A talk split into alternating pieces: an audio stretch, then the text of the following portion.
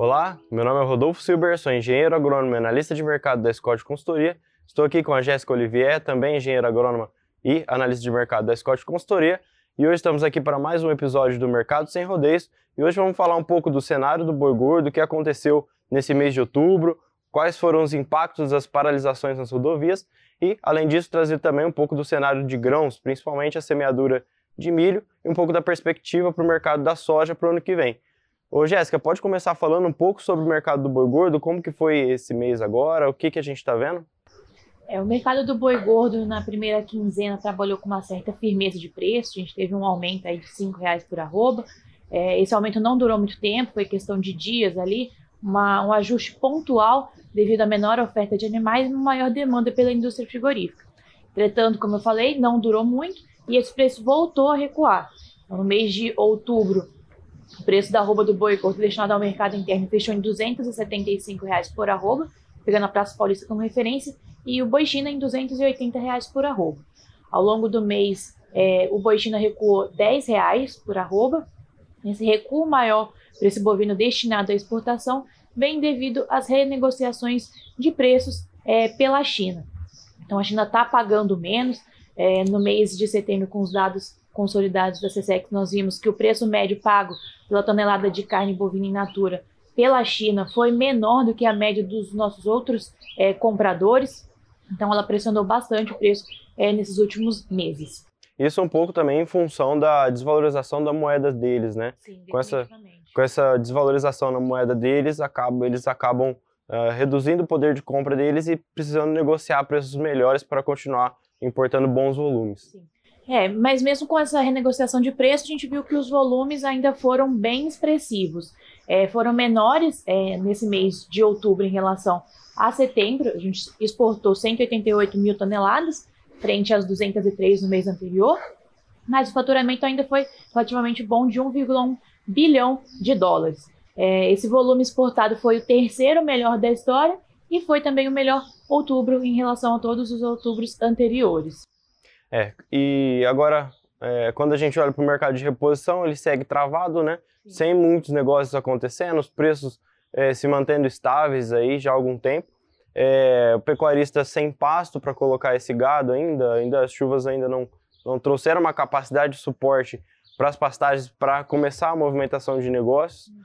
É, a alimentação ainda segue em patamares elevados, o que tira um pouco da, do investimento na atividade. Então, o mercado de reposição é isso. Tem mais alguma consideração? Sim. Acho que a consideração agora é sobre o mercado do boi nesses últimos dias de outubro, né? Com a, o resultado da eleição presidencial. O mercado deu uma, uma travada, começaram paralisações no domingo, dia 30. Essas paralisações em importantes rodovias em diversos estados brasileiros. Então, isso, o que, que isso acarretou? Né? É, isso acarretou na dificuldade do escoamento da matéria-prima por parte das indústrias frigoríficas. Então, muitas indústrias deixaram de carregar é, mercadorias que já estavam vendidas porque não tinham a certeza de que, de que esse material ia conseguir passar através desses bloqueios. Né? Então, isso deu uma travada ao longo dessa semana, aí, desde o dia 30 até hoje, dia 4 de novembro. Os preços no mercado do boi gordo, ali, principalmente na Praça Paulista, como referência, ficaram estáveis para os bovinos destinados à exportação e a, exportação e ao mercado interno. E isso, essa paralisação aí de preços, né, essa, essa tra, esse travamento de preços se deu muito porque a indústria não tinha muita certeza de como ia ser ao longo dessa semana por conta do escoamento. Então, os estoques já estavam relativamente elevados. Para não aumentar isso, acabou postergando um pouquinho o abate e também diminuindo a, a, o número de animais abatidos ao longo dessa semana. Acho que é isso. Por, por enquanto, a gente não pode fazer nenhuma conjectura quanto ao futuro é, da pecuária brasileira, porque a gente não tem questão de ministérios escolhidos e também não é algo que vai impactar por conta de mudança de é, presidente. Então, a pecuária está sempre aí, é, passou por todos a, a, a, questão de governo, né, todos os presidentes, e continua aí firme e forte. Então, isso não é um motivo para a gente parar de produzir alimento nesse momento. Isso. Bom, já puxando para o mercado de grãos agora, Rodolfo, o que, que a gente viu? Milho, semeadura, como é que tá? É, a semeadura de milho até a última divulgação da Conab estava em 40%, pegando o, a expectativa de semeadura geral no Brasil. Uh, bom, no Rio Grande do Sul é, o ritmo está acelerado, mas o pessoal aguardando ainda é, é, tirar a, a, o trigo e, e, também, além disso, uh, o clima também vem impactando. No Paraná, a gente viu uma pluviosidade um, um, alto, acima né? do esperado, que acaba atrapalhando também é, o ritmo, o ritmo da semeadura. É, a expectativa é de bom ritmo de exportação para o milho, principalmente agora, essa semana, é, vimos que o GAC aprovou diversas trades importantes pro, do Brasil para exportação de milho, então, para o fim do ano, não esperamos um ritmo tão grande de exportação, mas para essa safra a gente ainda espera no que vem é, que essas exportações para a China de, de milho aumentem bastante, bastante. Além disso, uh, o farelo de soja também houve aprovações nesse sentido para exportação para a China, o que também traz um cenário positivo. É, aí quando a gente olha para a soja, é, atualmente é, 50% das esmagadoras brasileiras estão é, ociosas e então é, para janeiro a expectativa é que aumente uh, o percentual de biodiesel no diesel, que hoje está em 10%, a expectativa é que aumente é, para 14%, uh, para chegar até, até o B20, que são 20% de biodiesel no diesel, em 2028.